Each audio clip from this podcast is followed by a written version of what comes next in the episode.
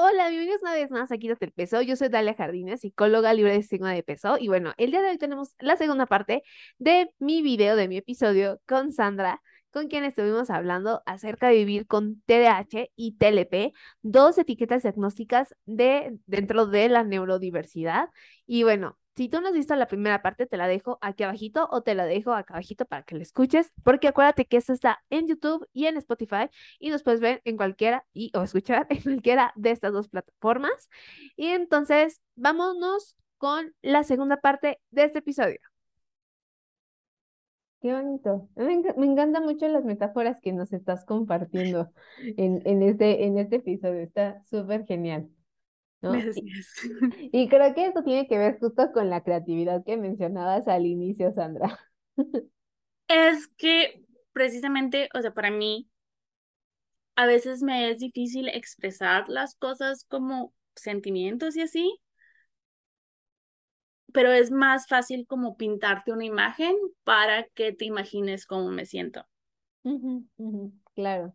Oye, y justo a, esto, además de la, de la creatividad, ¿qué otras cosas han sido enriquecedoras o, mm, sí voy a dejar como la palabra enriquecedoras, de vivir con, esta, con estas etiquetas? Digo, porque justo como me decías, no es ni todo positivo ni todo negativo, hay de, de los dos polos. Hay una como mis cosas favoritas de decir es que siempre tengo datos totalmente aleatorios para todas las conversaciones. Y cuando la gente me pregunta es, ¿cómo sabes eso? Y yo los volteo y los digo, tengo TDAH y acceso al Internet. O sea, ¿qué más quieren? Exacto. Este, también soy una persona muy empática a veces me dicen la gente que tal vez soy demasiado empática porque es como de que deberías de estar enojada y yo sí, es que, pero es una persona dañada que está continuando un ciclo. Y ellos de que, sí, pero deberías estar enojada y yo, mm, luego. Sí, tal vez. pero, este, son como cosas también muy padres de, por ejemplo, una persona, yo como persona con TDAH es, sí, o sea, la desregulación emocional es como muchas veces y sí, a veces me enojo muy rápido, pero también se me olvida muy rápido.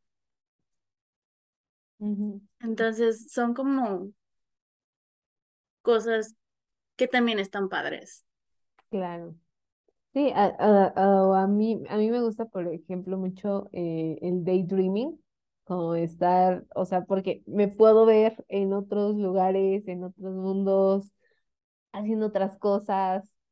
Una cosa favorita que, que he hecho desde que ah, soy adolescente era que me gustaba mucho ir a las plazas comerciales a comprarme un helado y sentarme de que en una banca o en el área de comidas o lo que sea, y luego, o sea, veía a todas las personas hasta que una me llamaba la atención y le inventaba toda una vida en mi cabeza. O sea, yo me imaginaba qué casa tenía, con quién estaba casado, si tenía hijos, en qué trabajaba, su historia de vida. Y luego ya, la, que, la persona que seguía. Entonces son como cosas también muy padres. Qué cool. Es que a veces, ah, yo, yo lo hago normalmente conmigo, pues, o sea, yo, yo, yo he sido de todo en mi cabeza.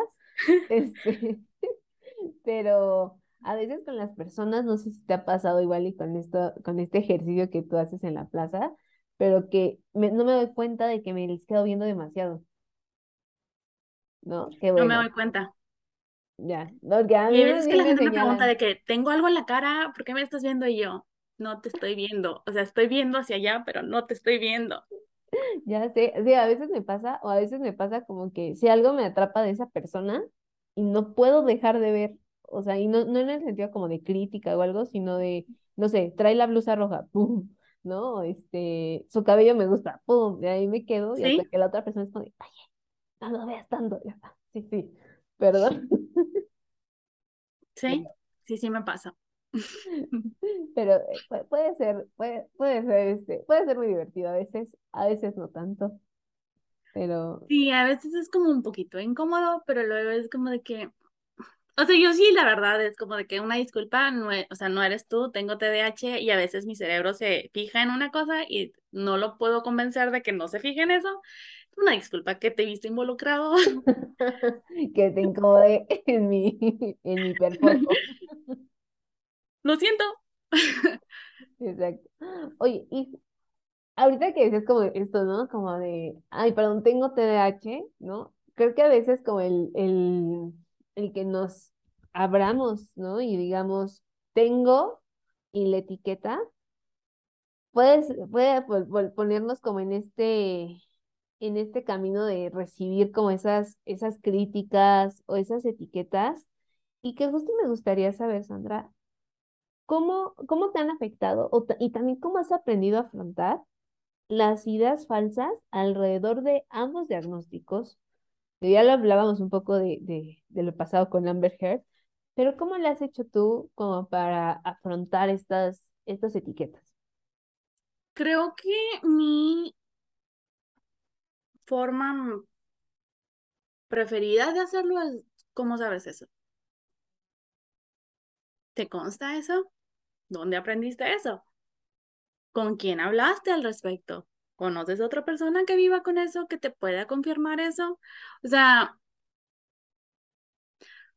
porque por un tiempo sí estuve enojada y sí acusé a la gente y les dije que eran ignorantes y así, pero eso no me llevaba a ningún lado y nada más eno- nos enojábamos todos. Entonces después dije, ok, hay otra forma de hacerlo sin ser tan agresiva. ¿Qué es eso? Preguntar, o sea, ¿y cómo sabes eso? O sea, ¿dónde aprendiste eso? Ujú, ujú. Y me imagino que ahí se desarman, o te... lo vi en un TikTok. Que es una excelente herramienta, pero también no es tan excelente a veces. Entonces es como hay que tener mucho cuidado con el, can- la, el tipo de contenido que consumimos, especialmente en temas como estos. Ujú, Mi consejo sería que todo lo que te haga ruido en cualquier forma de contenido que sea, busca información al respecto. Si algo te suena como que no cuadra, investigalo y refútalo. Si sí te hace ruido y tú dices, sí puede ser, quisiera saber más, investigalo. Tenemos acceso a supercomputadoras en nuestros bolsillos todos los días. No está mal que los utilices. Ujú. Exacto. Sí, y que, que es algo que, que aquí en Quítate el Peso siempre decimos, o sea, cuestionen todo, o sea, incluso cuestionen esto que están escuchando en el sentido de, ¿será cierto? No nos crean y vayan a investigarlo, ¿Sí? ¿no? O sea, vayan, investiguenlo, vayan e infórmense. O sea, creo que eso es lo, lo más poderoso que podemos hacer, como el no Exacto. quedarnos, Sandra, con, con una sola cosa y que creo que muchas veces en TikTok, em, acá, o sea, justo hay contenido muy enriquecedor que, que es muy, eh, que nos da mucho, ¿no? O sea, que nos nutre mucho, que nos suma mucho, pero también hay otro contenido que pareciera que suma, pero que acaba siendo más estigmatizante. ¿No? Eh, digo, a, veces no me ha tocado quizá mucho como en esta parte de la neurodivergencia, me ha tocado más como el tema del tamaño de nuestro cuerpo, la relación con la comida, en donde eh, eh, sí, es que tienes que sanarte para bajar de peso, ¿no? Y Ganar entonces es, ay, es como, pero espérame tantito, o sea, ¿por qué das por hecho que yo estoy mal? ¿O y por qué das por hecho que las personas delgadas no lo están, ¿Sí? ¿no? O a veces me ha tocado, lo, lo que sí me acuerdo que me ha tocado como en el tema de TDAH, es una creadora que en general me gusta mucho su contenido, pero sacó un video diciendo que los pensamientos obsesivos son un síntoma del TDAH. Y yo, mm, ¿no? No, o sea, porque finalmente las personas con pensamientos obsesivos pueden ser cualquier persona. Sí, sí es, es, mm, ese es mi problema con la información incompleta. Por ejemplo, una de las razones por las que muchas niñas no son diagnosticadas con TDAH es porque muchas veces en las niñas se presenta como obsesivo compulsivo. Entonces, sí es una verdad a medias lo que ella está diciendo, pero no estás dando toda la información. Entonces, hay gente que se va a ir con esa idea y se va a quedar con esa idea y va a decir, ah, tú tienes TDAH porque tú estás obsesionado con esto y con esto y con esto. Cuando no tiene ningún otro factor. Exacto. O va a haber personas que van a ignorar todos los otros factores porque no tiene ese. Ajá, exactamente. Entonces, ese es mi disconformidad o inconformidad con la información incompleta. Estoy completamente de acuerdo, porque justo, o sea, el que recibamos como ese pedacito, o sea, que como sí, claro, algunas personas con TDAH van a tener pensamientos obsesivos, pero también los tienen personas que no tienen TDAH. Y, por ejemplo, eh, enfocándonos en el tema del TLP, para poder ser diagnosticada con TLP, tiene, se piden, creo que son cinco de nueve posibles síntomas. Entonces, si estamos hablando que son 5 de 9, las combinaciones son infinitas. Entonces, es posible que mi TLP no se vea como el TLP de mi vecino, porque a lo mejor no son los mismos 5, 6, 7 síntomas o combinación de. Entonces, si nos vamos a, a decir, si no tienes esto, no es TLP, entonces es estás sacando de la ecuación a muchos que también viven con TLP, pero como tú ya decidiste que sin eso no es TLP, ¿dónde dejas a todos los demás? O también que con eso ya es TLP, ¿no? O sea, como una característica y eso ya es. Entonces, eh, eh, esta crítica también que a veces se hace como de la sobreetiquetación, ¿no? O sea, de, de repartir como a diestra y siniestra el diagnóstico que es algo que sucedió, por ejemplo, en los niños hace un tiempo. ¿no? Que todos los niños, porque se levantaban de su lugar, ya tenían TDAH. Así es. Entonces, creo que e, e, es, es, muy, es muy complicado, ¿no? O sea, eh, entender que no todo lo que, lo que vemos, recibimos o de una fuente es la verdad, porque creo que como seres humanos a veces nos, nos cuesta como cuestionar. Sí, y, es, eh, y tú hace rato mencionaste algo que, que me gustó, que fue lo de enmascarar. ¿Cuántos niños ya se acostumbraron a vivir enmascarando sus neurodivergencias? Que aunque tú estés buscando algo, no lo vas a ver porque lo enmascaran. Claro, y, que a veces incluso uno que ya lo está enmascarando, ni siquiera ya es consciente de que ahí está. Y es que tu cerebro siempre ha funcionado de esta manera, o sea, tú no sabes que hay una alternativa o que hay otra forma de que funcione tu cerebro, porque esta es la forma en la que siempre lo ha hecho.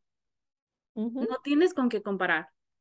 Ajá, exacto. y a mí me ha pasado como de, escuchar a otras personas decir como, eso no, era lo normal, Ahí me pasó, y, fue una conversación muy chistosa que tuve con, con un hermano, que fue de que le dije, ¿qué crees que aprendí en TikTok? Ni sé qué. Dije, aprendí que la gente normalmente no tiene monólogos internos. Ese es un factor de TDAH muy marcado.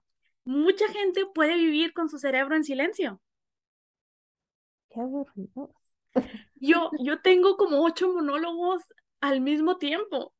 ¿Cómo es esto? Claro. y me pregunto, ¿cómo lees? O sea, si tú tienes, o sea, si estás teniendo ocho monólogos al mismo tiempo, ¿cómo lees? Y yo, es que uno de esos monólogos es la narración del libro. Claro. Y a veces, no sé si te ha pasado, a mí me ha pasado que los otros le ganan a la narración del libro y me tengo que regresar. Sí, o sea, de repente te das cuenta que ya leíste tres capítulos y no sabes qué pasó. Ajá. ¿En qué momento se murió ese personaje? Yo así, ¿cómo así? ¿Cómo llegamos aquí? Sí. Y, y es muy, e- esto que decías como el, el no, no somos conscientes o no nos damos cuenta y es hasta que los otros nos señalan que hay algo diferente, es, es que volteamos a verlo.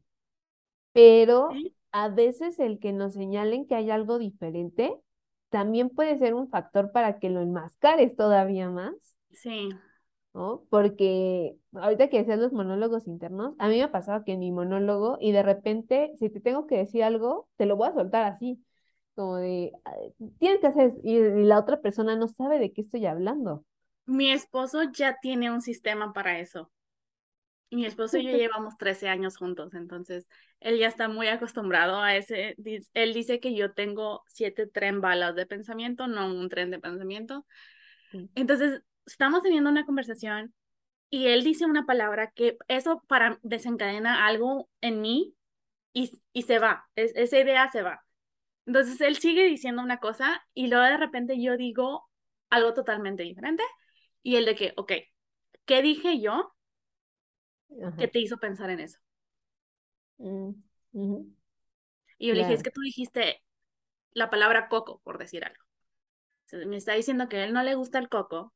Y el coco a mí me hace pensar en el Caribe, lo que me hace pensar en la luna de miel, lo que me hace pensar en la playa, lo que me hace pensar. Y entonces yo dije, ¿sabes qué? Nunca he ido a Cancún. Yo creo que para las personas afuera puede ser algo completamente distinto, pero en tu Pero para mí tiene sentido, claro, porque, o sea, fue un- una cadena. sí, Entonces él me pregunta, ¿qué di cu- ¿cuál de las palabras que yo dije te llevó a pensar en eso? Y le dije, es que tú dijiste coco, que me hizo pensar en esto y en esto y en esto. Entonces me, me, me acordé que yo nunca he ido a Cancún. claro, sí, sí, sí, sí, Entonces, al principio sí era de como que, es que si te estoy diciendo algo, ¿por qué no estás escuchando lo que digo? ¿Por qué dices cosas así? Hasta que él entendió que es de que no es que no te esté escuchando, es que te estoy escuchando, pero algo que tú dijiste me hizo pensar en esto. y sí, a veces no estamos escuchando, a Y a veces veces, sí no estoy escuchando, lo siento mucho, pero no es porque no quiera escuchar, es que Ajá. me distraigo. E- Es que es eso, o sea, creo que es importante que, que las personas que nos escuchen y que viven con alguien con TDAH, o incluso las personas que tienen TDAH, empecemos como a tratar de esta manera compasiva el hecho de que muchas veces no decidimos qué es lo que va a pasar, qué es lo que vamos a hacer o qué es lo que no vamos a hacer con nuestro cerebro, ¿no? Y que si no nos sale algo o si nos sale mal o si nos sale de una forma completamente diferente, no es que seamos los culpables o los Y, malos tam- de la historia. y también ten- entender que muchas personas que vivimos con TDAH y TLP o TLP, en cualquiera de esas combinaciones, tendemos a tener una baja tolerancia a la frustración. Ujú, Exacto. Entonces, tenemos también que tenernos un poquito de compasión en ese aspecto, de que sí va a haber momentos que van a ser muy frustrantes y que tú dices, es que porque yo estoy muy frustrada, si a ella le pasa lo mismo y ella no está frustrada como yo, no pasa nada. Esa es la forma en la que tú lidias con las cosas. Los sentimientos no están mal. No hay sentimientos buenos, no hay sentimientos malos, son simplemente sentimientos. Permítete sentir lo que vas a sentir y lo que tú decides hacer con ese sentimiento, esa es tu decisión. Exacto. Qué, qué, qué bonito, qué rico platicar contigo, Sandra, y escuchar. y además, a mí me encanta hablar con personas neurodivergentes, porque es así como, ah, no, a mí también me pasa. Sí, y de verdad es como hay mucha soledad en ser neurodivergente.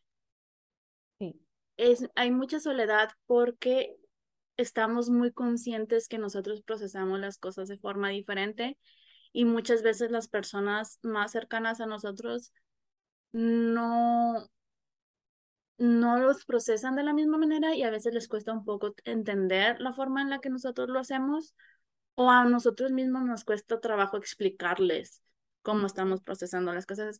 Entonces, es una de mis cosas favoritas del internet, ver todas las comunidades para neurodivergentes que se están creando porque sí creo que si podemos sanar un poco la soledad que acompaña a la neurodivergencia, es un paso enorme en lograr que más personas puedan pedir ayuda.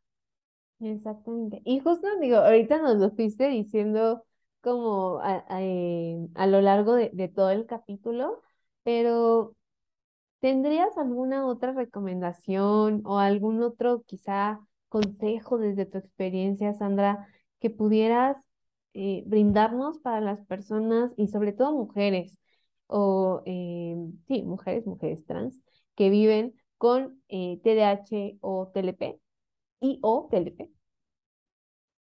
Creo que confíes en lo que sientes. Si sientes que no está bien, pide ayuda. No dejes que otras personas usen tus emociones como armas para decirte, ves, por eso no se puede hablar contigo, porque siempre te pones así. Ok, a lo mejor algo está pasando ahí. A lo mejor siempre te pones así por algo. Exactamente. Entonces, no está mal pedir ayuda. Yo soy de la idea de que todos vamos a necesitar terapia en algún momento porque necesitamos que nos ayuden a desenredar las emociones que tenemos y pueden ser cosas como un duelo, pueden ser cosas desde comprar una casa y que te abrume comprar una casa. O sea, no hay una razón correcta para ir a terapia, pero tampoco es fácil. O sea, ir a terapia es, mucha gente cree que ir a terapia es ir una hora y vas a salir de ahí como nueva. No, realmente ahí nada más vas a desenredar lo que tienes que desenredar y procesarlo el tiempo fuera de terapia, fuera de ese espacio terapéutico. El trabajo real pasa todas las otras horas que no estás Exactamente. Yo, yo, yo les digo a mis, a mis consultantes, mira, yo aquí te puedo venir a dar misa y pararme de cabeza y hacer todo lo que quiera hacer en esta hora, pero realmente lo que va a pasar allá afuera eh, los otros seis días de la semana es lo que va a marcar la, la diferencia. Así es. Y, y justo el, la terapia es para poder eh, desarrollar las herramientas para afrontar esos seis días en donde no vamos a estar en terapia.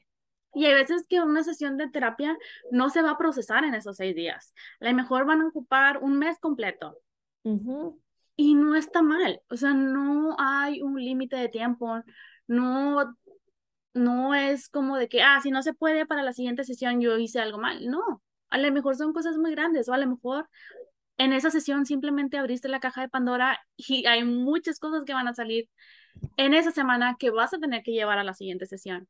Y está bien, o sea, no hay una forma incorrecta de lidiar con eso siempre y cuando no te metas con las libertades ni los bienestares de otras personas.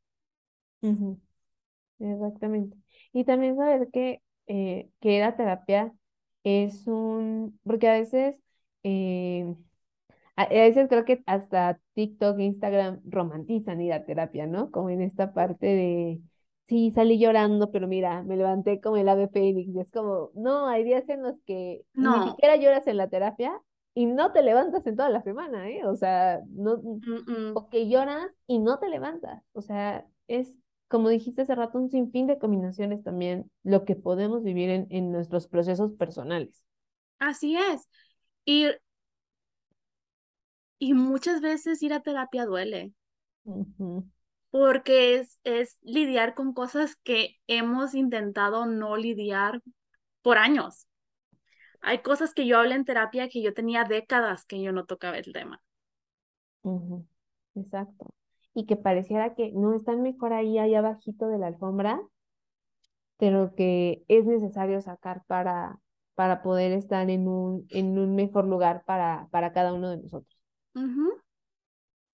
Entonces, Sandra, de verdad, muchísimas gracias por, por acompañarnos en este episodio, en esta nueva sección Viviendo Divergente. La verdad es que creo que no hubo mejor manera para comenzar esta nueva etapa de, de Quítate el peso.